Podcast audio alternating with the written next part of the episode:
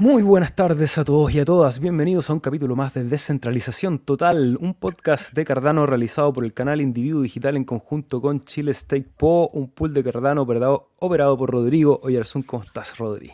Bienvenido. Eh, estoy bien, Seba, contento de compartir contigo otro día martes, ver que desde el lado sur del planeta estamos más cerca del solcito, cada vez hace más calor los pajaritos, los perros se escuchan alrededor, eh, los vecinos. Eh, es, una bonita época, estoy contento de poder compartir contigo, a pesar de todo lo que vamos a hablar en el episodio de hoy. Así hoy día traemos hartas noticias buenas desde lo fundamental y dejamos como siempre el gráfico para el final porque no dan ni muchas ganas de verlo. Eh, un mercado al rojo vivo. Ya veníamos hace varias semanas hablando de que se veía altas probabilidades de que no fuese ya el fondo del mercado. Hoy día estamos muy cerca, por lo menos en el precio de ADA. Vamos a ver qué hace Bitcoin, si sigue su camino hacia abajo. Y, y a esperar el cripto invierno, a tener paciencia, a preocuparse de lo fundamental y a ver oportunidades de dónde se puede construir. Y por eso hoy día traemos algunas noticias y algunos temas relacionados con el mundo de NFT y metaverso, que es algo que, si bien hemos comentado en este canal, no lo hemos hecho en profundidad hubo un encuentro de NFTs en Cardano en la ciudad de, Los de Las Vegas, en Estados Unidos. Entonces vamos a estar hablando un poquito de eso y de qué oportunidades hay, porque si hay algo bueno de que baje el precio es que cuando tú tienes ese activo puedes acceder a otros activos a mejor precio que cuando tienes el, el A a 3 dólares y uno de esos activos pueden ser los NFTs. ¿ya? Recordar que estos no son en ningún caso consejos de inversión y todo lo que tenemos que decir para eximir de responsabilidades por entregar información, pero sí creo que es interesante ponerle atención a ese tipo de proyectos porque pueden presentar oportunidades y sobre todo pueden presentar áreas de discusión, que es algo que tratamos de hacer mucho en este podcast, para qué nos van a servir todos estos NFTs, para qué sirve todo este arte digital, todos estos metaversos, todas estas construcciones eh, a través de monos, de gorilas, ahí vamos a ver la cantidad de proyectos que están naciendo son gigantes y Cardano se ha presentado como una alternativa bastante creciente al mundo de los NFTs, que es gigante y mueve un montón de plata. O sea, es interesante ver cómo el concepto del NFT, tal como mencionabas tú, podría ser aplicado a distintos campos que podrían ir desde la logística, desde la gobernanza, desde la redistribución de fondos con los artistas, ni siquiera en cómo encapsulan ni cómo distribuyen su arte, sino que en, cuanto netamente a los fondos, eh, eh, eh, da para harto. Ahora, todas estas pruebas de concepto, hay unas más estéticas que otras, hay unas menos Ponzi que otras, pero bueno, hay que liderar el camino y de repente uno ve unos avatar que son unos dibujos, un arte y que no entiende por qué pueden llegar a costar, como dicen los españoles, la pasta que cuestan, pero, pero pues hombre, que hay un trabajo ahí de por medio y que es un nuevo ambiente, un ambiente especulativo, pero también hay un valor de por medio. Y el ser hay una en eso. Eso, que, que, es ser, hacer una visión, que es a partir del, arte crear estos entornos digitales que eventualmente en un futuro van a empezar a, modelar la vida pensando en que cada vez se va a ir digitalizando más. Esa es una hipótesis. Entonces vamos a ir evaluando y vamos a ver qué se está construyendo en Cardano alrededor de eso. Vamos a saludar ahora a Hernán, ¿cómo estás?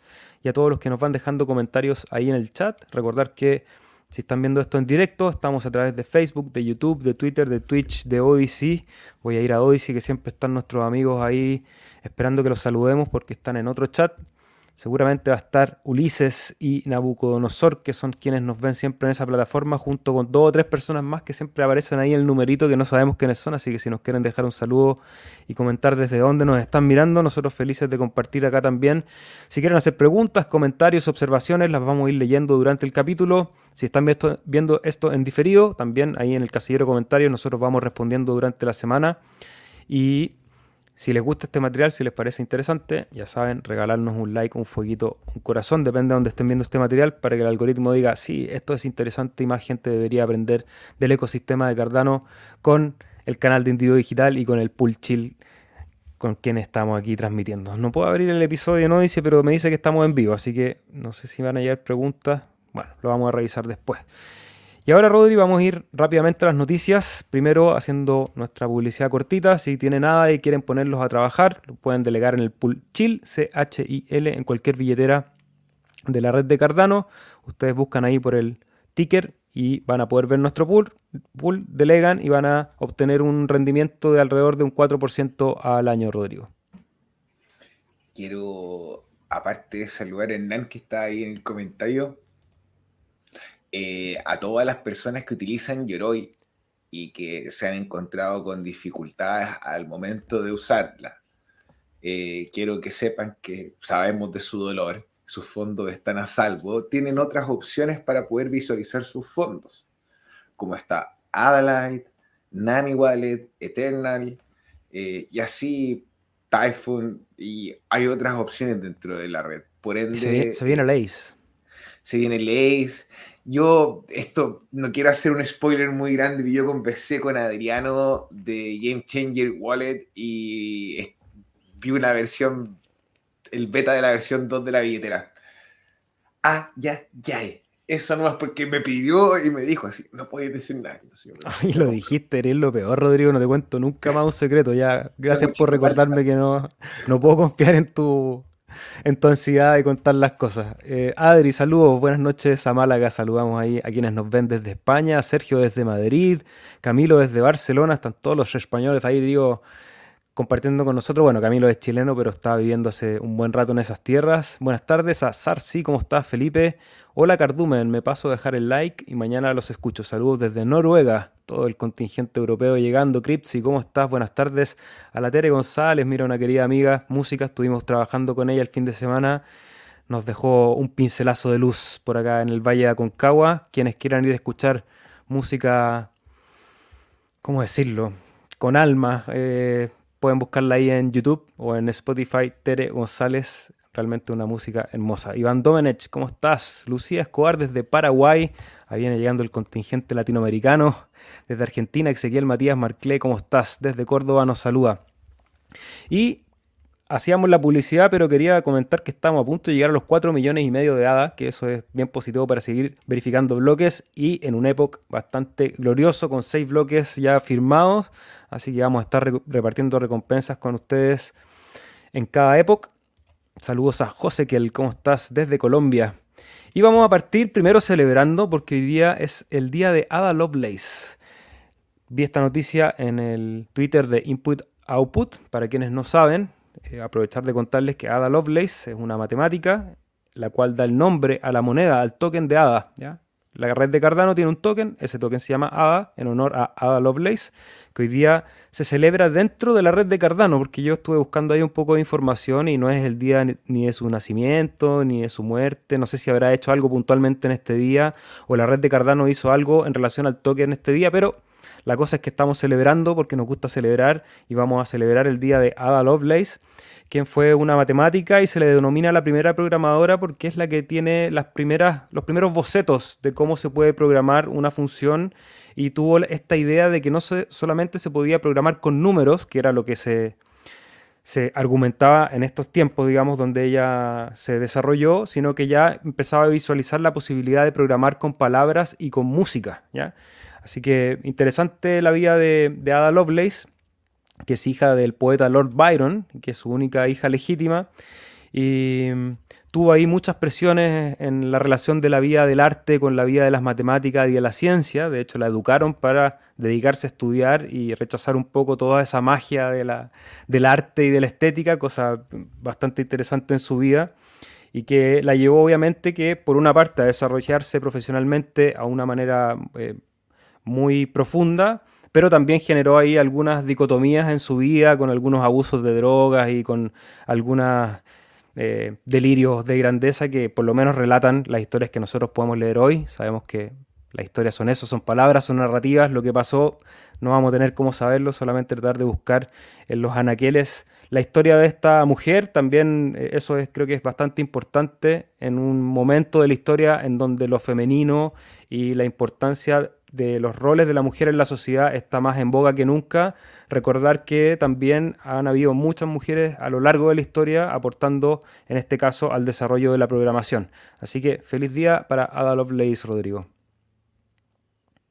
Eh, y si alguno de ustedes quiere escuchar un poco de controversia sobre Ada Lace, puede escuchar el primer capítulo que hicimos con Camilo Chacón, donde Camilo Chacón él se dedica a crear contenido sobre la ciencia informática, nos da su punto de vista nos dice Ada Lovelace no es la primera mujer programadora. Entonces, si alguno de ustedes quiere ahí ponerse un poco spicy, como dicen los norteamericanos, puede poner ahí dentro de la lista de videos con el individuo digital está la entrevista. Ahora sí, déjame decirte, Seba, que independiente haya sido la primera o no, creo que una opinión personal. Eh, igual está elegante, hermano, en utilizar esta estética con los personajes en el tiempo y, y bueno, no sé, pues mejor que se llame Sushi Swap, no sé. ah, hay una noticia que quería comentar también antes de que tenía en relación cuando les mostré el desarrollo del pool, que pese a que el precio está bajo y yo creo que de manera bastante coincidente y consecuente con el precio, que vamos a partir esta transmisión contándoles que está en 0.39 en relación al dólar, pero también eso ha repercutido en el total estaqueado en la red. Ya me cuelgo de un Twitter que posteó Rodrigo. Aprovechen si nos quieren seguir en Twitter, ahí están los canales de. están los Twitter de ambos canales.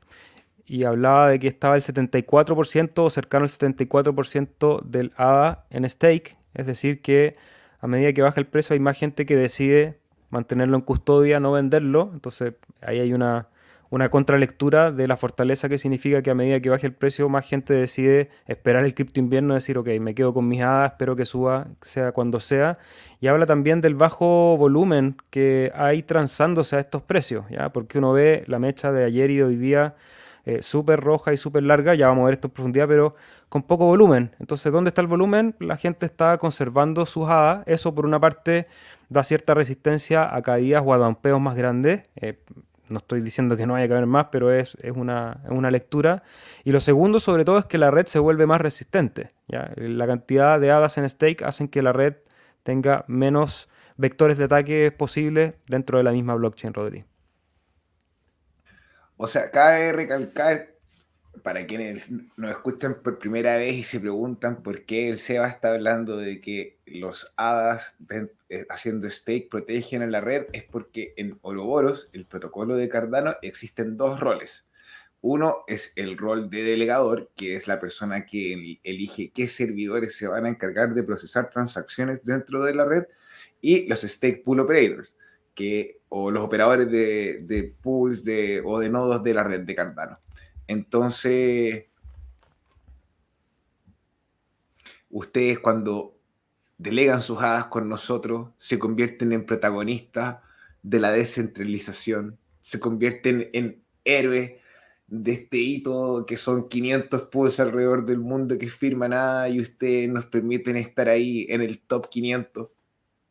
Pasamos de ser del equipo rojo al equipo naranjo y ya pronto estaremos en el equipo verde gracias a la delegación de ustedes. Entonces, eh, como decía Seba, es un buen indicador porque obviamente no habla ni nos despliega del, mercado en sí, pero habla de que la comunidad es real. El retail a estos precios puede acceder. A lo mejor antes, por ejemplo, comprar 500 eh, hadas para poder montar un pool era un desafío de 1.500 dólares o 1.400, 1.300 dólares. Ahora es mucho más asequible. Obviamente, eh, independiente del precio, el protocolo sigue avanzando, los desarrolladores siguen construyendo, las comunidades siguen construyendo y yo sé que no tiene que ver puntualmente con este enunciado, pero tiene mucha correlación con la popularidad del evento de la conferencia de NFTs de Cardano. Si fuésemos, perdón que si fuésemos una comunidad donde no hubiese gente participando de forma activa, estos eventos no tendrían asistencia. Lo mismo pasó con el hackathon acá en Latinoamérica, o sea, o por ejemplo con el Summit y la conferencia en Río. Entonces, hay gente que está construyendo, hay comunidad, y en estos minutos, en vez de estar asustada, parece que está haciendo staking. Sí, y comprando, porque vimos al principio, cuando mostramos el monitoreo de nuestro pool, que los últimos días habían llegado algunos nuevos, no sé si a nuevas billeteras o las mismas billeteras que habían incorporado un poquito más de ADA. y por eso habíamos subido casi a los 4 millones y medio, así que Ahí, eh, para tener información, este sitio Cardano Blockchain Insights, se los dejé en el chat por si quieren ir a revisarlo. Están todas las gráficas on-chain de la red de Cardano. Creo que es siempre interesante ir a mirarla para contrastar con lo que está pasando en el mercado porque no siempre llevan la misma condición. Eh, ah, mira, Rodri. El capítulo de hoy partió por este canal, voy a aprovechar de recomendarlo porque se me quedó abierto. Es Blake CNFT, que es un difusor, creador de contenidos que está hablando mucho sobre los NFT y me ayudó también a preparar lo que vamos a estar compartiendo con ustedes. Primero recordarles que esta es, sí, como decía Rodri, hubo una convención en Las Vegas sobre los proyectos de NFT en Cardano, que nosotros les llamamos CNFTs, como Cardanos NFTs, para quienes aún no conocen el concepto, NFT significa Non-Fungible Token, que en español sería token no fungible, es decir, que es un token que no tiene cambio, sino que es una unidad exclusiva, que ha tenido mucho desarrollo sobre todo en el área del diseño, del dibujo, del arte, de la ilustración y de cómo estas ilustraciones y este arte van siendo y van teniendo utilidad en comunidades, que pueden ser metaversos. Vamos a ver que hay algunos que ya tienen su propio sistema de staking. Entonces, primero, lo que les decía Rodri, una conferencia donde fue mucha gente, de hecho estuvo Charles ahí compartiendo con, todos los, los, los NFTistas, les vamos a poner. Estuvo sacándose fotos con Hosky, tuvo en algunas entrevistas. Entonces, habla de la importancia que tiene este apartado dentro de la blockchain. Nosotros Generalmente en este canal hablamos mucho de la transferencia de valor, de las plataformas DeFi, de los proyectos que están tratando de resolver problemas en el mundo real, pero también hay un, hay un brazo gigante de la red que está trabajando en la creación de estos nuevos espacios digitales, llamémosle. ¿ya? El metaverso a veces es una palabra que está muy manoseada, pero son espacios digitales en donde se van creando comunidades alrededor de... Y ahí hay muchas comas. Puede ser a, a través del arte, a través de estas ilustraciones que son muy entretenidas, ya vamos a ver algunas a través de juegos, porque hay comunidades y metaversos que se construyen desde la jugabilidad, desde el videojuego, ya sea con los play to earn, eh, con proyectos que tienen, no sé, la intención de usar estos NFTs como herramientas dentro del juego, y también aplicaciones que van ya más hacia el mundo tridimensional, como puede ser la identidad digital, que es algo que eso sí hemos tratado en profundidad en este canal. ¿Tú qué, qué viste de esta conferencia, Rodri? ¿Estuviste mirando algún Twitter, algún video? Me gustaría pedirte por favor que fuese en el tab de arriba donde dice speakers, que son las personas que estuvieron hablando. Eso, mi perro. Eh, y empecemos a bajar y te das cuenta de que aparte de Charles Hoskinson estuvo Ben Goldsberg, eh, John Holmes, no, John Holmes, no, Josh Jones, John Holmes es un artista porno. Rodrigo, desintoxícate de ese, de Daniel Friedman, eh, a mí en lo personal, Daniel Friedman me cae muy bien, él trabaja en IOG y está encargado de hacer todos estos canales de comunicación con la comunidad de Ergo. Adam Dean, que es este desarrollador que habló de los problemas que al momento de concatenar los bloques y expuso eh, el vector de vulnerabilidad, hacer el, fork sin, sin, hacer una testnet nueva. Eh, gente de distintos servicios que están en, Cardano. Entonces, eh, y la lista sigue para abajo, hay un montón de gente.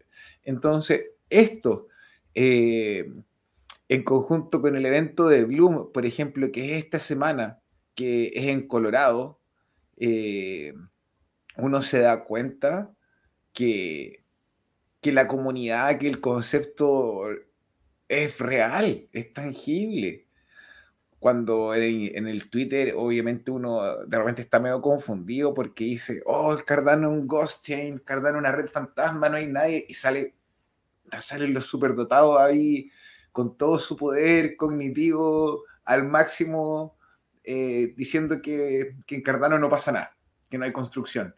Y el Seba no ha parado a hacer el scroll hacia abajo y siguen apareciendo expositores. Entonces, eh, es interesante eh, poder tener certeza de que hay gente desarrollando, de que no son tan solo los venture capitals y, no sé, eh, gente que le pagan por, por hacer estos como chills, por hablar de una moneda o de hablar de un token o hablar de un protocolo, sino que esto es real. Las conferencias de Bitcoin son grandes, las conferencias de Ethereum son gigantes, las conferencias de Cardano el año pasado fue el evento cripto más grande del mundo. Entonces, esperamos que este summit, si se repite lo mismo que se hizo el año pasado, sigamos manteniendo el, estándar.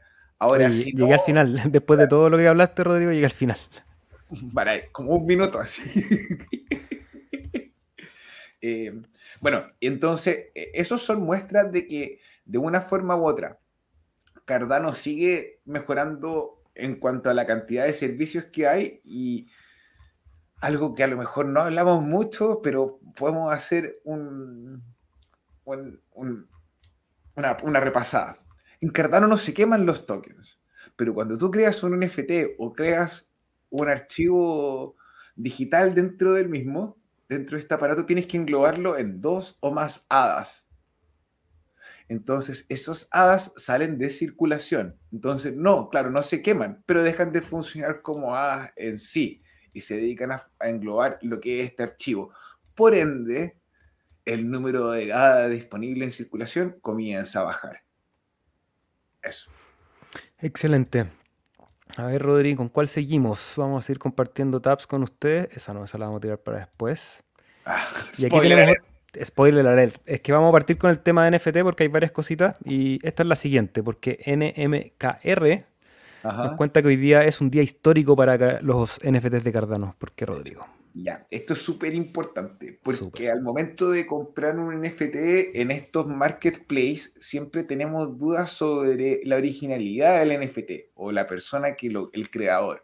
Entonces, a través de la identidad digital descentralizada, eh, no te preocupes, hermano, todo bien. Con el, el Market Maker en conjunto con el servicio de IAMAX, que es un servicio de, identidad digital descentralizada en la red de Cardano, hacen un partnership o una sociedad en la cual tú puedes utilizar la identidad digital descentralizada del protocolo del market maker y puedes utilizar tú también el vínculo de tus redes sociales a este protocolo a través de la plataforma de IAMAX. Entonces, eh, esto permite, por darte un ejemplo, como decía ahí alguien en el Twitter, si Paris Hilton quisiera vender NFTs en Cardano, ella podría linkear sus redes sociales a la cuenta donde está vendiendo estos NFT y nosotros podríamos comprar con confianza. Es muy importante y relevante a lo mejor y pierde seriedad con el ejemplo, pero date cuenta que si esto fuese un paper o una investigación eh, por ejemplo, o algún reportaje o algún estado de parte de un estado, o sea, un estado de cuentas por parte del estado o una información relevante, eh, tú puedes trazar con más confianza al autor de la misma. Entonces, eh, fortalecer los sistemas de confianza en un momento donde la guerra de bots le agrega valor a Twitter, a Facebook y al resto de las redes sociales y los millonarios se dan cuenta de esto y no las compran o las comprarán y necesitan hacer su análisis y tienen susto de bajar sus precios, es relevante. Oye, me gustaría tener tu meme aquí, Rodrigo, cuando dices ese meme que se comparte en WhatsApp, que dice, el tiempo pasa demasiado rápido en cripto, hermano. Porque recuerdo cuando empezamos a hablar, este podcast ya lleva 150 capítulos o algo así, y dentro de los primeros capítulos, cuando hablábamos de NFTs, y cuando yo empecé a entender lo que era un NFT y empezábamos a especular qué es lo que podíamos lograr, todavía estaba como en la incertidumbre cuál era la real utilidad de esta, de esta identidad digital que se estaba creando a través de un token no fungible. Y inventábamos, pues tratábamos de conversar con nuestras cabezas y entre nosotros cuáles eran esas aplicaciones que íbamos a ver en el futuro. Y hablábamos de la identidad como algo que faltaba por incorporar a esta realidad. Entonces, ver estos desarrollos hacen como pensar en que todo esto que estamos divagando, y no somos lo único, sino que toda la gente que está en blockchain está buscándole los casos de uso, empiezan ya a convertirse en aplicaciones que uno puede usar. Y en este caso ya no solamente voy a tener la autenticidad del NFT para decir que una obra es la original o es la primera que está en una cadena, sino que además puedo linkearla a la identidad de una persona o a la identidad de un perfil, porque ni siquiera tiene que ser una identidad relacionada con el KYC, con el eh, conocer a la persona que está detrás, sino que asociarla a alguna red. Y hoy día vemos la importancia no solo de la identidad, en, nuestro caso, casi todos ustedes conocen nuestros nombres, yo en general tengo todo bastante linkeado, que es un, un, mecanismo de seguridad no muy deseable, pero en el momento que yo decidí exponerme públicamente para hablar de criptomonedas, un poco eh, fui bastante transparente que yo era Sebastián y que tengo una cara y, que tengo un canal que se llama Individuo Digital, pero es muy fácil conectar la identidad de nosotros como personas. Pero eventualmente, y lo podemos ver en otros casos, hay identidades dentro de la red, identidades digitales, que no están asociadas a una identidad en el mundo análogo. Eh, el caso de Hosky creo que es el, más clave, el más clave dentro de nuestra red, por ejemplo, que ya es un personaje dentro de, la red de Cardano, es un personaje en las redes sociales y no necesitamos saber si se llama Juan, Pedro, Diego, porque dicen que habla español, o se llama James, o se llama Draco, qué sé yo, sino que eh, es una identidad que es importante saber quién es, porque en algún momento si Hosky quiere firmar un NFT, por ejemplo, sería interesante saber qué es el verdadero Hosky y que es el, que tiene la cuenta de Twitter, por decirlo de alguna manera. Entonces, creo que está bueno, NMKR y IAMX, para los que quieran ir a estudiar más los proyectos, creo que un golazo, Rodri. Eh, sí. Oye, Seba, ¿te puedo hacer una pregunta? Hay unos comentarios ahí en el chat que están buenos. Está como vamos, a interesante. Vamos a ir al chat entonces. Saludamos ya a Ezequiel, a Josequiel, a Manu. Ahí, ¿cómo estás, Manu? Tengo Yoroi, tengo Yoroi, me paso a otra. Eh, si estáis con perdón para utilizar Yoroi, sí. Si no, no. Claro, claro. Obviamente que si, si te funciona para lo que necesitas, Yoroi está bien. Lo que sí, siempre he recomendado una billetera en fría, ojalá un Ledger o un Tresor. Ever Romero, saludos, ¿cómo estás? Neño000. En mi juventud estudié un lenguaje de programación llamado ADA. Mira, qué bueno lo que nos comenta. Es un lenguaje, interesante, pero ya no se usa. Es un lenguaje imperativo, nos dice Rodrigo. Hola Individuo Digital, hola Bianca, ¿cómo estás? Qué bueno verlos. Consulta, ¿Lace viene con una capa más de seguridad que el resto de las billeteras? Eh, sí, a ver, esto es súper importante porque es la primera billetera light como un light wallet, quiere decir que uno no descarga la base de datos completa, pero va a trabajar con Mitril. Entonces va a tener la seguridad y la certeza de que al momento de que están cargando eh, y están trabajando con la base de datos de la red de Cardano, cuenta con la seguridad de que la información es tal cual como si tuviese la cadena completa. Y otra capa de seguridad interesante es que va a tener esta suerte de App Store, de, de claro, con una, una tienda de aplicaciones que va a permitir saber si la aplicación tiene suficiente ranking para validar que sea segura y que sea la original. Algo muy similar a lo que, eh, lo que ocurre hoy día en los teléfonos celulares. Eso, eso, ya lo leímos. Mabel Palma, ¿cómo estás? Hola chicos, nos dice saludos y nos envía mucho amor, mucho amor de vuelta para Mabel. Saludos, Jorge Aón, ¿cómo estás? Un abrazo grande, saludos Oye, hermano, Jorge está en Chile, weón. Yo, si alcanzo después del programa, voy a juntarme con el Jorge. Un abrazo grande, hermano. Me hubiese avisado antes y hoy día no puedo. Si no me hubiese arrancado, no hubiese me voy a comer un, coreano, ¿o no? ¿Lo vas a llevar al coreano? Siempre. Saludos a Liam, My Life Food, ¿cómo están? Saludos al Cardumen, nos dice My Life Food. Feliz día de Ada, Andrés León, ¿cómo estás? Aprendí a programar en Fortran y Pascal, ya prácticamente no programo, nos dice Nenio. Bueno, nunca es tarde para retomar. Pues, para, retomar Haskell. El curso de Robertino de IOG de sobre Haskell está bueno. Yo hice la primera lección. Yo sí no entendí nada. Hermano, tenéis que seguir empujando. No importa, no importa. Empuja, sella, quema tu cosmos. Saludos, Hernán. ¿Cuál es el próximo acontecimiento importante en la red de Cardano como para agendar? Yo creo que el más importante este año que queda es Cardano Summit, que es un encuentro, un seminario, un congreso, llámenlo como quieran, de la red de Cardano, que va a ocurrir en muchas partes del mundo con sedes físicas. La sede principal va a estar en Suiza, pero hay más de 30 o 40 sedes ya confirmadas. Aquí en Latinoamérica yo sé que está la de Argentina, que está organizando eh, José Conquegua de Pulguán y Ava Solar. Acá en Chile también se está organizando una. Tratamos de eh, contactarnos con el organizador, pero todavía no hemos podido coincidir. Y creo que Brasil también tiene una sede, Rodrigo. Sí, y para el próximo año, si alguno de ustedes quiere organizarla desde ya, les sugiero que se pongan a molestar a la Fundación Cardano para poder eh, tomar la responsabilidad. Porque la idea es que tengamos un carnaval en el planeta entero. Y yo creo que ese es un acontecimiento importante, primero porque permite medir lo que decía Rodri, la comunidad, cuánta gente hay participando, en cuántas partes del mundo, cuántos proyectos hay. Aparte que la réplica eh, el formato digital, a mí el año pasado me pareció realmente alucinante. Hicimos un podcast para los que quieran revisar y recordar ese momento cuando se hizo el, el summit del año pasado, porque la apuesta en escena digital me pareció súper linda, con, este metaverso que uno podía jugar, podía recolectar NFT, podía acceder a las charlas que estaban ocurriendo alrededor del mundo, podría chatear con los otros participantes y mucha gente, mucha gente. De hecho, el primer día me acuerdo que era casi no se podía navegar muy bien porque estaba saturada la red, se, solucionó súper rápido y el segundo, la segunda mitad del primer día y el segundo día encontré que fue muy bonito la posibilidad de participar para nosotros en digital y me imagino que aquellos que participen en vivo también va a ser una experiencia bien potente y no me sorprendería que marcáramos nuevos récords de participación, Rodrigo.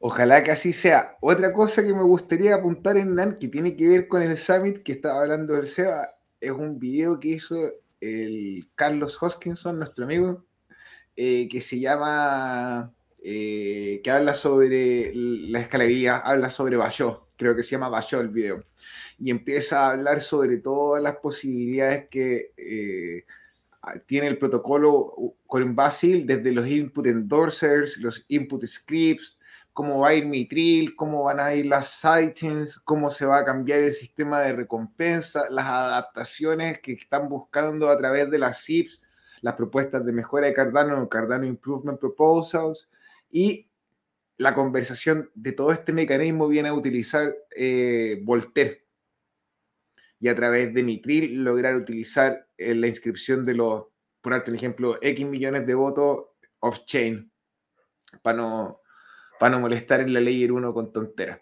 Eh, por lo demás, hermano, si tú igual sabes otro evento, puedes dejarnos en los comentarios abajo.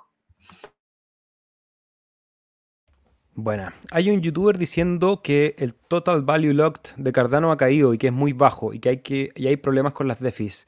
El TBL de Cardano ha caído, sí, como la gran mayoría de los, de los valores bloqueados en todas las redes. Es bajo, sí, creo que es bajo. Hay que considerar que las herramientas DeFi en Cardano llevan, ¿cuánto? ¿Tres meses? ¿Cuatro meses? Desde que... Más o menos, pero ya, ¿puedo jugarte al tiro a la contraparte? Por favor. El, acabamos de hablar que el 74% de la red está en stake. Si pensamos que Cardano tiene como una condición propia que el stake es líquido y que no, no requiere el cambio de custodia, habría que sacar el número de la cantidad de porcentaje de stake y el valor que tiene. Y me atrevo a decir eh, que es mucho más grande lo que, lo que está mostrando de Filama porque el protocolo en sí está resguardado. No sé si se entiende lo que estoy diciendo, Seba. Mira, aquí con números lo vamos a ejemplificar. Vemos que en este sitio que se llama Defilama, que es un, un monitor de todas las redes eh, en su condición de proyectos DeFi, vemos que Cardano ocupa el número 28, que uno diría, bueno, no es, no es tal cosa, y son con 70 millones de ADA bloqueados. Si vamos hacia arriba, probablemente Ethereum está primero, efectivamente. Y Ethereum en este momento tiene 31 billones de... Eh, esto me imagino que estará en dólares, claro. Y la que lo sigue, que es Tron, tiene 5 billones. Entonces, si nosotros hacemos el ejercicio en una calculadora de tomar los 35 billones de hadas que hay en circulación, los multiplicamos por 0,74, que es la cantidad en stake, vamos a tener un valor que seguramente está alrededor de los 29, por ahí debe estar billones de capitalización que está en stake, que también es un producto DeFi, solo que es un producto DeFi que está en capa 1. Entonces, incluso es un mejor producto DeFi que los que estamos viendo en pantalla, pero claro, por cómo está diseñado el sitio de DeFilama y este monitor junto con otros monitores, no lo considera como un valor bloqueado de la red. Entonces, ahí abrimos la discusión. ¿Se debe considerar el stake de capa 1 como un producto DeFi que debería estar contado en el valor total bloqueado en una red? ¿Son las TPS la mejor forma de medir cómo se mueve el volumen de un lado a otro en la blockchain a través de las transacciones? son distintas formas y son distintas herramientas para lograr medir. Y yo creo que esa es la conversación que tiene que ser importante. ¿Qué herramientas estamos utilizando para hacer estas mediciones? Por lo demás, un abrazo grande a My Life Foods que nos acompaña en todos los episodios. Bacán. Freddy Aparicio, ¿cómo estás? Algo no iba a decir, pero parece que se. Sí, no, si escribió más abajo, ahí Freddy. Ahí vamos a ver. Hay otro que dice que hay una polémica con una propuesta de revertir las transacciones por lo ocurrido con Celsius. Esa no la he escuchado. Eh, tampoco, hermano, pero si ya a Ethereum le juega. Si Ethereum le juega mal hasta el día de hoy haber revertido las transacciones en el pasado, dudo que se quieran quemar con lo mismo. Lo dudo. Puedo estar equivocado. Token distinguible, nos dice Andrés León, y abre comillas, ha muerto el fungible, viva el no fungible, Andrés León. Lo dejamos ahí para los anales de la historia blockchain en español.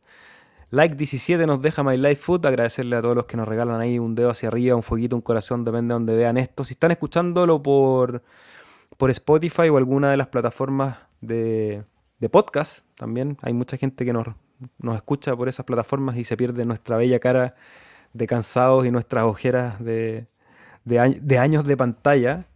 Y mm, nos pueden ahí también ayudar para que ese material siga viajando por la red. Está lleno de youtubers pagos para esparcir mentiras o verdades sobre determinado proyecto, eso también es cierto.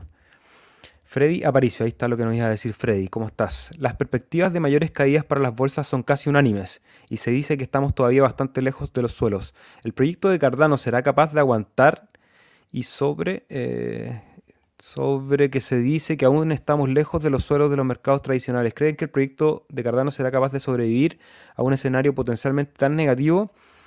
Lo vamos a ver con el gráfico al final, pero creo que Cardano es un proyecto que a nosotros nos interesa, somos apasionados de la tecnología que se está creando, sabemos el poder que hay detrás de las comunidades y de los creadores, sobre todo de aplicaciones y los creadores del código de la misma red. Creo que vamos a sobrevivir, sí. Vamos a estar aquí para el, próximo Bullroom, sí. Y eso lo digo con un 99% de seguridad. Ahora, con la casi misma seguridad digo que si el mercado sigue cayendo y la situación de tensión geopolítica hace que los mercados se tambaleen, de momento creo que las criptomonedas no se van a despegar de ese movimiento. Hemos tratado de especular escenarios en donde sí nos despeguemos de esa realidad y lo tratamos hace un par de capítulos atrás pero solo como análisis de, de, situaciones posibles. Pero creo que de momento vamos a seguir el proceso de caída. Ahora creo que estamos buscando los suelos. En, lo personal creo que podemos ver un suelo más bajo, pero eh, también hay mucha gente que está comprando criptomonedas y eso lo podemos ver. Entonces, en algún momento, cuando ciertos inversores grandes o inversores institucionales encuentren un precio que les parezca interesante de entrar, van a entrar fuerte. No van a entrar con, con 100 dólares ni con 200. Entonces, perderse la oportunidad de que en algún momento del, del cripto invierno se dé el mínimo en vez de tener una disciplina de buscar oportunidades constantemente, como hoy día. yo sigo creyendo que cada momento de estas caídas son momentos de oportunidades para acumular para el siguiente bullrun. Eh, bueno, por lo menos eso es lo que promovemos siempre en el canal, Rodri. Freddy Aparicio, con mucho cariño, amigo. Déjame entonar la voz. Los desarrolladores tienen un trabajo y familias cuales mantener. Por ende, su trabajo es obviamente una prioridad no menor. Independiente del precio del activo en este minuto, el cual puede subir o puede bajar, no quiere decir que quienes trabajan en la compañía o en las compañías que trabajan dentro del protocolo vayan a dejar de hacerlo, independiente cuál este sea el precio. Por darte un ejemplo, iPhone versus los teléfonos que son Android iPhone, una compañía, un trillón de dólares, un poquito menos, un poquito más. Y el último modelo de iPhone es igual al modelo anterior y así al modelo anterior. Y pueden haber mejoras, pero no son sustanciales. Eso no quiere decir que el valor de iPhone tenga a caer. El valor de, de Cardano sí se va a dictaminar por el mercado y todos los agentes macro, pero mientras la gente que está trabajando en las empresas que desarrollan dentro del protocolo no dejen de desarrollar, no debiese, no, no, debiese ser una cuestión de como que va a sobrevivir o no va a sobrevivir. Eh, porque no es un proyecto, eh, no sé, que me digáis que tengo 10 validadores. o sea, somos, somos un ejército de más de 3.500 validadores que cada uno tener 2, 3 computadores más 500 delegadores promedio, 1000 delegadores promedio, 2000 delegadores promedio. Somos microcomunidades alrededor del mundo. Claro. Entonces, hermano, como hizo Rambo.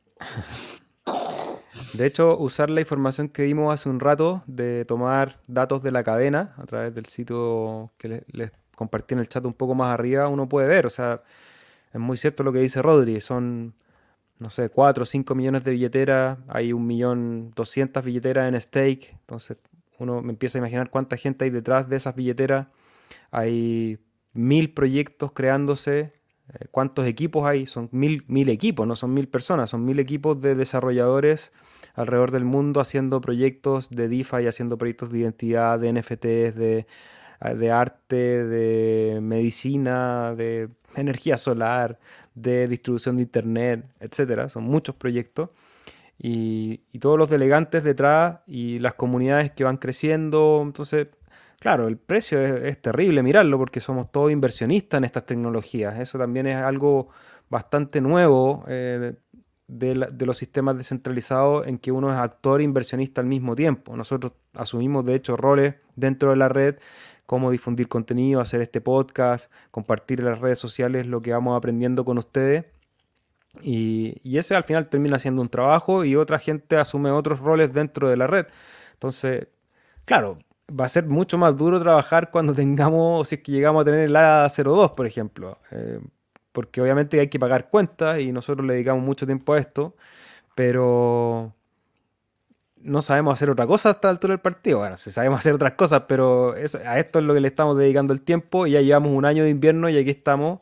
Y si tenemos que aguantar otro o dos más, vamos a estar aquí, quizás con más cara y cansados, pero vamos a estar igual subiendo el ánimo y entregando información, Rodri. O sea, y por lo demás, no es malo que te haga esa pregunta, Freddy. Suena a lo mejor fanático y a lo mejor como que eh, negacionista del escenario de que puede venir una hecatombe financiera y vernos todos perjudicados en el precio del activo.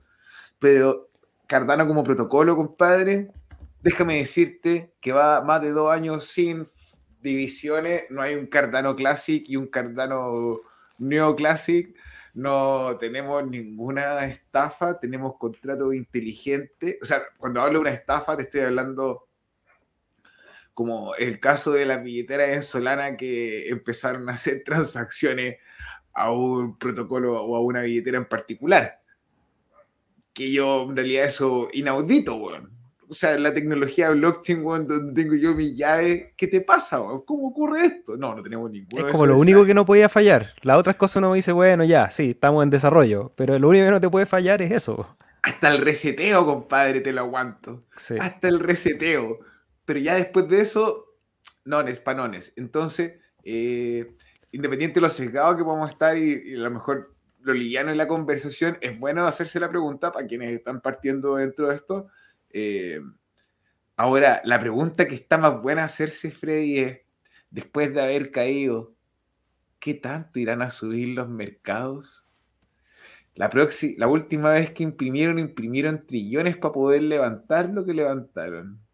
Ahora imagínate lo que van a tener que imprimir para pagar lo que tienen que pagar. Uy, uy. Oye, Anónimo pregunta, Rodrigo, ¿cuándo se lanzará el endocente de entrada? Ya se lanzó Anónimo con mucho cariño del hardware de Basil, está disponible. Ahora es una tecnología que sigue en desarrollo porque se puede utilizar eh, en el contrato inteligente ya, o eh, desde, el, aspecto de la moneda estable, desde el oráculo o cualquier otra superficie que pueda involucrar los elementos de concurrencia que era una limitante antes en el desarrollo de Cardano. Eh, pero por lo que me acuerdo haber escuchado en el video de Bayot, donde se habla de la escalabilidad, e incluso los docentes de entrada van a poder utilizarse entre bloques. Entonces va a tener diferentes cadenas eh, pudiendo interactuar entre ellas sin, aunque tengan una, una latencia o un historial asincrónico, que no, tenga, que no sean iguales. Eso. Saludos, Víctor Muex, ¿cómo estás? Bienvenido. José Kiel nos dice que anda aprendiendo Cardano. Actualmente trabajo en Haskell. El Plutus eh, Pioneer Program ayudó bastante. Mira, hay una recomendación desde cerca. Oye, José Kiel, escríbenos un mensaje en el Twitter si querías y te invitamos a conversar al podcast para que nos cuentes en español de tu experiencia del Plutus Pioneer. Buena, bacán. Nenio nos corrige ahí y nos dice que son millardos y no billones. Sí, bueno, hay siempre una confusión, sobre todo para los que eh, estudiamos hartos youtubers en inglés, uno se le pega al billions porque hay una concepción distinta del billón en español que el billions gringo, pero tal como nos dice ahí Nenio, es 10 a la 9 para tener ahí el, dato duro. Mientras no hablemos de, pies y hinches, así. Igual yo ya, lo tengo, yo lo tengo medio incorporado, pero me hace sacar humo de repente cuando estoy en obra ahí tratando de medir en pulgadas.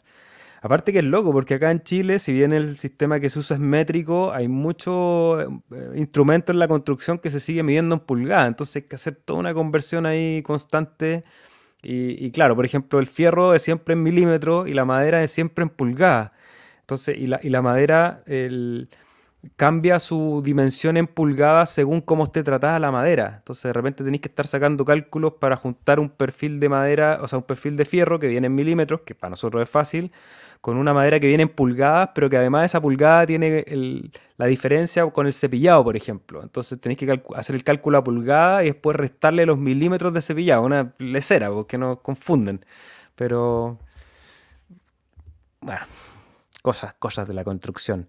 Andrés León se apuntó para el evento de Madrid. Sí, vayan eh, registrándose en los eventos, eh, depende de la ciudad donde vivan, así que estén atentos ahí el Cardano Summit 19 y 20 de noviembre, si no me equivoco. Bianca nos pregunta si vamos a entrevistar a alguien de Crypto House para que hable algo más del proyecto, porque lo presentarán en el próximo fondo. Con mi compadre Topo tiene las puertas abiertas, Alfred, para venir a conversar acá del proyecto de Crypto House. Ellos estuvieron en el Hackathon de Argentina también presentando. Muchas gracias, Bianca, por ser hincapié. Y si tú quieres y, te gustaría escuchar a Topo hablar acá, escriben en el Twitter que tienen las puertas abiertas, que lo estamos esperando nomás. Eso. Espero conocer muchos grandes entusiastas de Cardano en España, nos dice Andrés. Javier N. Hola gladiadores. Hasta la Binance Smart Chain se van de hard fork. Ha dado fuerte y derecho. Sí, lo hablamos en el último capítulo, el hackeo que tuvieron ahí en la red de Binance. Lamentable por aquellos que tienen tokens. No sé cómo habrán solucionado. Víctor Muex. Ceneta está pampeando bien, ¿no? ¿Podrían explicar un poco el proyecto y en qué estado se encuentra? Sí, Ceneta, el proyecto que busca meter Bitcoin en la red de Cardano a través de un RAT Bitcoin o alguna tecnología similar. Nosotros conversamos aquí con Frosty, lo tuvimos en dos ocasiones, una hablando de Ceneta y otra hablando de Tosi Drop, que es su otro proyecto, pero tuvimos un podcast completo que a lo mejor quieres ir a revisar. Pero lo que busca es eso, es poder tener un protocolo en donde tú puedas tomar tu Bitcoin, eh, envolverlo y meterlo a la red de Cardano para poder utilizarlo, por, ejemplo, en las plataformas DeFi. ¿Y en qué estado se encuentra? Yo creo que tiene que ver con el pampeo porque anunciaron para, Rodrigo a lo mejor tiene la fecha, yo no la tengo, pero es pronto el lanzamiento a la mainnet de su sistema de staking, Rodrigo. Efectivamente, mi compadre Individuo Digital se encuentra encima de todas las noticias eh, en octubre 16, pero yo pienso que incluso puede ser hasta antes.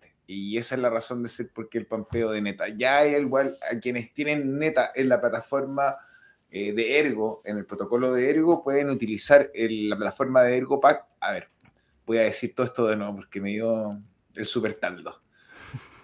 La gente que tiene Neta en, dentro de la layer 1 de Ergo puede utilizar el protocolo de ErgoPad para hacer staking y recibir recompensas por sus netas. Ahora, los CNETA van a poder hacer su staking independiente a través de la red de Cardano y esa es la razón por la que el precio está subiendo. Perdóname, hermano. Ahí está. Cardano sobrevivirá aunque baje a 0.15. Javier nos dice que ADA USDT rompió el triángulo hacia abajo en gráfico diario. ADA BTC en eh, gráfico de 4 horas vuelve a retestear el triángulo por fuera. Estamos en el último peldaño al despeñadero. Aguanten. Sí, tengo una lectura similar, ya vamos a ver el gráfico que tenemos por acá, pero sí, no, no pinta bien, espero equivocarme, pero no pinta bien. My Life Food, cuando yo conocí a Individuo Digital, ADA estaba a 0.27 y se me escapó comprando a 0.70. Eh, sí, pues. Oye, que ha pasado tiempo, ¿ah? Todo el viaje que nos hemos pegado de 0.27 a 3 dólares y ahora de vuelta a 0.27. Capaz que lleguemos a 0.27 de nuevo, hacemos la vuelta completa. La vida es un círculo. ¿Y por qué no? Ahora lo importante es sabiendo dónde llegamos. ¿Qué vas a hacer con tu dinero el próximo ciclo a la baja, chaval? ¿Ceneta está relacionado con el token de Neta en la red de Juno? No sé. No por lo que yo sé. Neta trabaja en la red de Ergo y de Cardano. Tiene un supply máximo de 2 billones, un billón en la red de Cardano, un billón en la red de Ergo. Por lo demás, no te puedo decir de la red de Juno, hermano. Puede ser que sea un alcance nombre. Chiquillos, voy a hacer un repaso rápido porque se nos ha pasado volando la hora de hoy. Teníamos harto tema que eh, tocar con el tema de los NFTs respecto al, encuentro que hubo en Las Vegas y que tuvimos conversando al principio de esta transmisión. Solamente para recomendarles alguna información para aquellos les interese este mundo, opencnft.io es un sitio tal como veíamos de Filama. Este es un sitio que te muestra todos los proyectos NFT de la red de Cardano con su capitalización de mercado, cuánto valor han movido. Y es bien interesante porque les voy a nombrar solo los primeros porque hay muchos, hay algunos de los cuales hemos conversado en este podcast, pero los primeros en este momento son The Ape Society, como la sociedad de los monos, Clay Nation, que ahí tuvo un pump bien fuerte cuando estuvo involucrado Snoop Dogg dentro de, su promoción de lanzamiento. Está Chilled Kongs, Cabins, bueno, ese también eh, está referido a The Ape Society, Space Bats y muchos otros. Aquí podemos ver cuánta plata mueven, porque eso es lo que a mí me interesa, digamos. No es la red donde se mueve más plata en NFT, eso tenerlo claro. Creo que Cardano está como número 5 en este momento en, cantidad de movimiento de capital en el mundo de NFT, detrás de Ethereum, Solana y Tron, si no me equivoco. Pero aún así no deja de ser menor que, por ejemplo, el proyecto número 1 en 7 días esté moviendo 1.200.000 de ADA. Eh, me parece interesante. Y los que vienen abajo, 244 mil, hay otro que son 600 mil. Entonces son hartos millones que se están moviendo en estas caricaturas, en estas ilustraciones. Entonces uno dice, bueno, pero ¿por qué? Ya y hagamos un poquito alrededor de eso. Y es que algunos, como The Ape Society, no solo tú tienes el NFT que se los voy a mostrar aquí en la página, que aparte encuentro muy bonito el diseño y, el arte en particular que han propuesto, sino porque ya tienen un sistema de staking, por ejemplo. Entonces tú por tener también un NFT, que lo pueden ver aquí un poco más abajo, que son estos monos ahí con, diferentes trajes y tenidas y accesorios, tú los pones a hacer stake, eso te va a dar una recompensa en el token nativo de esta plataforma y que por lo menos la rentabilidad, según lo que le escuché a algunos, es bastante buena. Ahora, Insisto, esto no son recomendaciones de inversión porque hay que estudiar bien el tokenomics de, ese token y el futuro que puede tener este tipo de plataforma. Pero la comunidad que se está construyendo detrás de estos proyectos es bastante impresionante, Rodrigo. No estoy seguro si son la misma sociedad de los monos, pero la SEC, hermano, hoy día salió hablando de que estaba con ánimo de regular sobre si los, estos monos o los Secret Apes o Secret Society, no me acuerdo, pero si son de la misma red o no. Eh, el tema es que son innovaciones. ¿Valdrá la pena o no valdrá la pena meterse ahí? Yo creo que vale la pena a lo mejor meterse temprano. Depende del tamaño de tu portafolio. Eh, no sé, hermano. Por ejemplo, así hablando entre nosotros, o sea, olvídate que está la gente escuchando. ¿Te gastaría, sí, suave, 500 A en un NFT? No, hoy, hoy no por lo menos, pero no. De hecho, tengo, no tengo ningún NFT comprado en la red de Cardano. No, sé si habla bien o mal de mí, pero es que me gustan tanto mis Cardano que no lo, me cuesta deshacerme de ellos por, por este tipo de herramientas. Pero después pues, también porque soy un ignorante, si tiene que ver mucho con eso. Hoy día que creo que fue la primera vez que hice el trabajo como de ir a revisar más proyectos, escuchar a algunos youtubers que sí tienen experiencia en el mundo de los CNFTs, eh, también se me empiezan a aclarar un poco las películas para saber que eh, eventualmente uno puede generar buenas inversiones en el mundo de NFT eh, también lo encuentro muy entretenido porque tiene toda esta condición gráfica detrás que siempre es interesante. Hay muchas de ellas que están asociadas a juegos o a futuros juegos, por ejemplo, de Summoners Guild, que es otro que me pareció ahí interesante, tiene un poco la estética de, de Minecraft, pero también eh, tiene un roadmap que lo va a llevar hacia el Play to Earn. Ya aquí hemos visto en este canal eh, lo de Adasu, estuvimos viendo un par de juegos más de Play to Earn que vamos a ver si en el futuro Bull Market pueden tener éxito. Eh, y el otro que también ha metido harta. Ah, no, este, claro, Clay Nation, este es el que estuvo metido Snoop Dogg, que también tiene otro, otra propuesta de NFT bien interesante. Con estos monos que mezclan un poco, porque no es arte digital propiamente tal, sino que es un arte bien análogo con plasticina, pero que lo llevan a este formato, me parece es taquillero, está súper taquillero, la verdad. Sí, o sea, y hecho, bueno, aparte, eh, Eminem también hizo una colaboración con Cardano ahora, todavía no sale la luz, pero ya se escuchaban ahí las ah, voces en secreto. Sí, hermano. Eh, y el sobrino de Snoop Dogg también. Eh, ahora, si te soy honesto, esos raperos de la farándula o esos pop de la farándula no me interesan tanto como que si alguno de ustedes es miembro del cardumen, que es artista y tiene ganas de involucrarse en esto, ojalá esta sea una oportunidad para que decidan incluso probar. Hay herramientas como la billetera Game Changer Wallet que les ofrece a través de la testnet poder subir su arte y probar sin gastar ninguno. Pero involúcrense. No quiero ver, o sea, no es que no los quiera ver, pero me encantaría ver más a mis colaboradores coterráneos latinoamericanos siendo exitosos con su arte NFT que hablar sobre el norte de la frontera. Tienen mucho allá. Esta, noticia me compartiste, Rodri. Ah, esto es lo que estaba hablando de los de Bird Ape. Claro, bueno, estos son los monos aburridos, no son los monos de secreto, pero la SEC hoy día salió hablando que iba a acercarse a por los métodos de distribución y la especulación que podrían causar eh, como un asset especulativo. Ahora lo importante es que es, una, es algo que se habla, que uno puede especular y hacer futuros sobre incluso las cartas de béisbol. Podría hacer trading de papel sobre cualquier activo, entonces, nada. ¿Qué va? Para adelante. te confieso, Rodri, me gustaría tener un Clay Y aquí tengo otro que... El, el, precio, el piso Claro, es que ahora lo que decíamos al principio, que el, precio en dólares, también el hecho que, que ADA esté bien bajo, hace que estas herramientas también estén más baratas que si ADA estuviese a 2 dólares, porque el precio nada probablemente se va a mantener ahí un poquito más estable en relación al NFT y la varianza va a estar en relación al dólar. Es una especulación, digamos. Y este otro que está interesante, que era uno de los top 3, que es Chill Kongs, que tiene ahí, me recordó mi, mi, casa, este, por eso, por eso lo puse. Como que mi casa tiene una cosa así media. Yo soy cachurero, tengo, soy medio, tengo el mal de Diógenes. me gusta acumular chuchería y cosas y eh, el espíritu coleccionista ahí. Entonces ahí hay otro proyecto que también eh, ha tenido bastante movimiento en la red.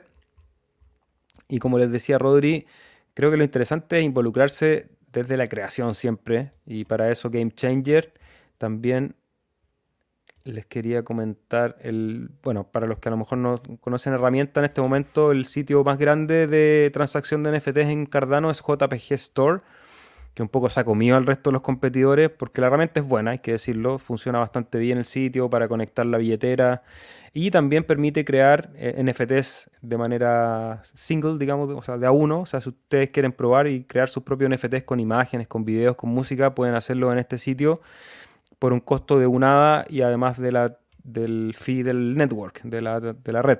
Lo cual es bastante económico si uno lo piensa como un método de experimentación. Ahora, si quieres sacar 10.000 eh, tokens, eh, quizás, claro, eh, hay que buscar alternativas un poquito más económicas, Rodri. Pueden probar, si no nos creen, en plataformas como OpenSea y ver tú cómo te sale mintiendo en NFT en Ethereum. Yo sabéis que NFTs te, yo, yo NFTs tengo, pero los tengo todos en la red de Ethereum, porque cuando tenía Ethereum no, no quería, pero, pero por, el, por la razón contraria, o, digamos, por la misma razón por la cual no tengo en Cardano, porque en Cardano no quiero gastar mi ADA. En cambio, cuando tenía Ethereum, yo me gasté todo lo Ethereum. De hecho, ya no me queda ni un Ethereum. Lo compré todo en figuritas. Ojalá, hermano, haya sido una inversión exitosa en el tiempo. no. No, créeme que no. Bueno, pero quizás lo sean. No, si hasta que uno no vende, uno no pierde. Claro, en papel, son pérdidas en papel. Eso me digo a mí mismo todos los días en la mañana. y seguramente toda nuestra audiencia también quieren estar con portafolio en rojo. Yo creo que al día de hoy somos pocos los que tenemos el portafolio en verde, solo que partimos el... Cuando partió esto alguien dijo ahí que era justo cuando partió el canal, o sea, hace dos años partimos en este mismo punto, en 0.27, 0.30, nos dimos toda la vuelta y volvemos a estar a donde mismo. Entonces, está duro el mercado, está duro, duro, duro. Y aquí, ¿qué información les traía? Ah, era para comentar que aquí se mostraba el, volumen en las últimas 24 horas, increíble, porque JP Gestor mueve el 96% del volumen en las últimas 24 horas y como el 70% desde el inicio del funcionamiento de estas plataformas. Y las siguientes son SpaceBats, CNFT.io y hacer una mención especial a The Art Store, que es la tienda del marketplace de NFTs de nuestro amigo Alfred del Hotel Cardano eh, que también ahí ha hecho un trabajo bien interesante porque incluye también la posibilidad de generar agentes que promuevan eh, artistas, entonces eso también le va a dar una mayor tracción. Voy a ir a buscar el sitio, Rodríguez, mientras tú nos comentas un poco del trabajo de Alfred y los NFT. Creo que se llama The Art Suite. Eh, el Alfred también estuvo En, el, en el CNFT Con o en la conferencia de NFT de Cardano. para quienes no saben, Alfred aparte de estar acá en el programa un par de veces, eh, un amigo muy querido de nosotros y una persona que tiene toda mi admiración, porque a pesar de tener una brecha generacional muy grande, Alfred se encuentra trabajando en el en tecnología de punta, hermano, un ejemplo. Entonces, nada, eh, ese es el sitio. Mira qué bonito está, como ha cambiado un montón desde cómo partió la primera versión. Eh, Así que si alguno de ustedes está haciendo arte digital y no sabe cómo acercarse, puede acercarse a nosotros y nosotros lo guiamos a través de la plataforma, para que pueda llevar su arte en la red de Cardano como NFT. Eso, Rodri. Y ahora una noticia, no, no me queda una noticia de Cardano, era esta, la de Ah, ¿qué pasa con Ah, Rodri? Ya, Cierrame ahí el, visualizador el primero, eso. Ahora vemos dentro de lo que es el home, en la pantalla de inicio, es que eh, podemos ver qué tokens están teniendo la mayor cantidad de préstamos. Entonces, en el gráfico a la derecha podemos ver que, por ejemplo, el token nativo de ADA, también con el conjunto del token MELD, que si alguno de ustedes se preguntó por qué bajó tanto, fue porque lo shortearon. Eh, y ahí se nota cómo lo shortearon. Eh, bajó su precio. Entonces, esta es una plataforma que permite a las personas ir en long o ir en short eh, y hacer staking. Bueno, la segunda tirada de staking todavía no se abre, pero eh, ya se dieron las recompensas. Ya se puede sacar de forma exitosa, así que estoy contento con el desempeño de la plataforma, la verdad.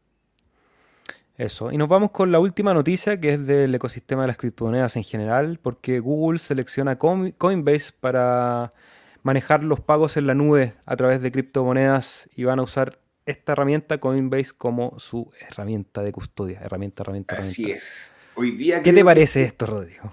Hoy día creo que fue, hermano, en la conferencia de Google Cloud, donde se anunció esto, y tengo sentimientos encontrados al respecto, porque nosotros corremos parte de nuestra infraestructura en Google Cloud, antes corríamos todo, y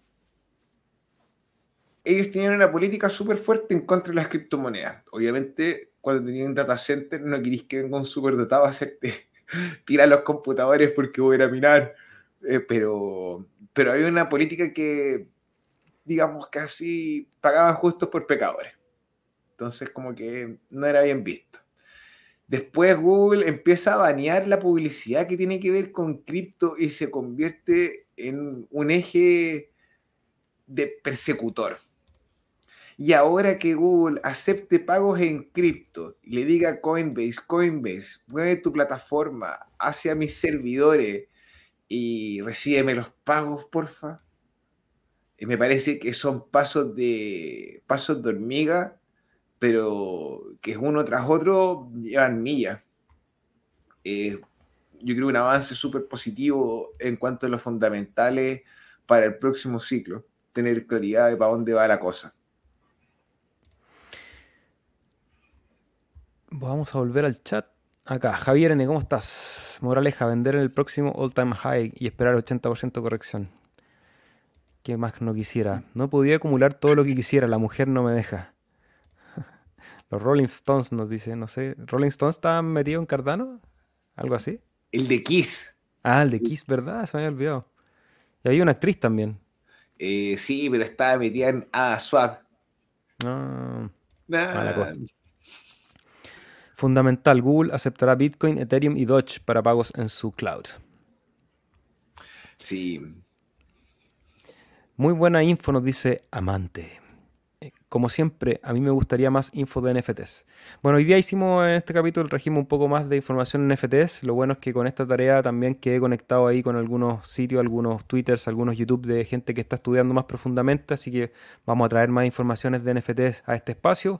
Así que agradecerles que nos regalen un like para que este trabajo pueda seguir viajando por la red. Y nos vamos a ir con el precio, Rodrigo, porque hemos tenido dos días muy rojos. Hemos entrado a esta zona de liquidez bajista que habíamos marcado ya hace algunos meses. Hermano, comparte la pantalla, no te, no te vemos. Ah, menos mal que le da, le da vergüenza a este gráfico mostrarse. Y con estas dos velas rompió todo, básicamente. Todo lo que teníamos como posible soporte lo viene rompiendo.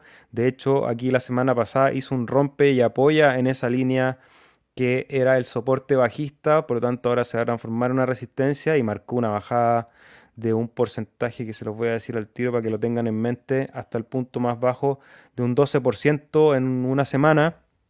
Eh, una caída muy fuerte, rompió el soporte de los 0,4 que también habíamos dicho que podía aguantar. Y el único soporte que tiene es el mínimo relativo anterior del macro ciclo, que está en los 0,38. Estamos ahí, de hecho, estamos en ese lugar. Hizo el rebote, en yo diría que en el mismo punto. Sí, de hecho podría... Que alguna vez lo dije, Rodrigo, te dije, no, mi escenario ideal es que hagamos un doble suelo en ese valor de ahí y que ya se acabe esta cuestión como no tengo la bolita de cristal y como dijeron muchos ahí arriba, en general el escenario se ve pesimista. Eh, pero también cuando se ve el punto donde se ve más pesimista es donde también se empieza a acabar. Entonces, ¿cuánto pesimismo más queda? ¿Cuánto más miedo queda? No lo sé, no lo tengo la respuesta. A veces me dan ganas de decir, ok, acá hay un rebote, eh, pero que tampoco fue tan fuerte, porque si vimos el rebote anterior, cuando tocó ese lugar, eh, fue un rebote debe ser más del 100%, ¿no? Hasta el punto donde volvió. Eh, claro, 200%. Dudo que vayamos a hacer ese movimiento, por lo menos en las condiciones que está el mercado ahora. Y el rebote es bastante más tímido. Por lo tanto, le queda liquidez en toda esta zona verde hasta la zona de los 0.3 como siguiente parada. Eh, y de ahí para abajo pueden ir a ver los videos de análisis técnicos de Martín de Latin Stake Pulse, que a él le gusta ahí proclamar el escenario catastrófico. Yo voy a ser más pausado. Creo que en el camino hacia abajo tenemos que ver si encontramos soporte en esa zona. Y em, otra posibilidad es que este rebote que se dio en la misma zona anterior nos forme un doble suelo en diario, este gráfico diario de Cardano dólar. Me encantaría verlo, por lo menos para recuperar e ir a retestear la zona de los 0.44, que era esa línea de soporte que tenía anteriormente, ver si es que la logra romper en la resistencia y meterse de nuevo ahí a, los canales que veníamos trabajando en la zona de acumulación que tenemos marcada entre los 0.38 y la parte más alta en los 0.67. Pero el escenario está negro, Rodri. Cuéntanos, ¿queréis ver algún gráfico? Quiero ver, porfa, el CL1 y quiero ver el Dixie partiendo con el futuro de los petróleos. Vemos cómo empieza a subir, lo que podría a lo mejor mucha gente apuntar a que fuese un rebote y una continuación, eh, dadas las condiciones actuales, pues, y sabiendo lo que va a hacer la OPEC, probablemente comencemos otro, otra subida y, y no sé, que sube el precio de los combustibles, vuelve a afectar las líneas de producción y servicios para todos, lo cual no ayuda con la inflación. Entonces, ánimo, eh, un abrazo para todos, eh, cuídense, eh, traten de ahorrar, a lo mejor no, no sé si es el mejor consejo tampoco, pero bueno, prevean compren mercadería no por el hecho de estar con pánico, sino que de repente un mes, si suben muchas las cosas, poder elegir de qué comprar y qué no. Eh, está cómodo. Por lo demás, el dólar tiene cara de seguir subiendo, mi perro. Sí, ahí me cambié. Recién estábamos viendo el CL1. Mientras Rodrigo comentaba su predicción, yo la dibujaba un poco desde lo técnico. Me parece que aquí había un canal bastante claro bajista que lo rompe, se apoya y más encima se apoya también en la EMA de 300 en gráfico diario. Entonces perfectamente podría hacer este movimiento que está dibujado en la pantalla. Tendría bastante lógica ir a buscar la zona por lo menos en el siguiente movimiento de los 97, que esto es el futuro del crudo ligero, que también nos da un panorama un poco del escenario global, eh, de los mercados global, sobre todo la relación que tiene el, crudo con, con, todos los movimientos de geopolítica. hoy día nos conversamos un poco de lo terrible que está pasando en el otro lado del mundo. Eh, me imagino que tampoco somos los más indicados para dar esos temas tan sensibles, pero desde ya declarar nuestra, o mi personal, Rodrigo, tampoco quiero interpelarte, pero eh, rechazo total a cualquier manifestación de violencia, sobre todo cuando hay civiles involucrados. Y en el gráfico del DXY, que es el índice de divisas del dólar, no llegó al punto que habíamos marcado cuando tuvo el máximo anterior, que fue ahí en los 115. Yo pensaba que iba a tener un retroceso quizás a la zona de los 104, pero retrocedió solamente hasta el soporte que teníamos en los 110.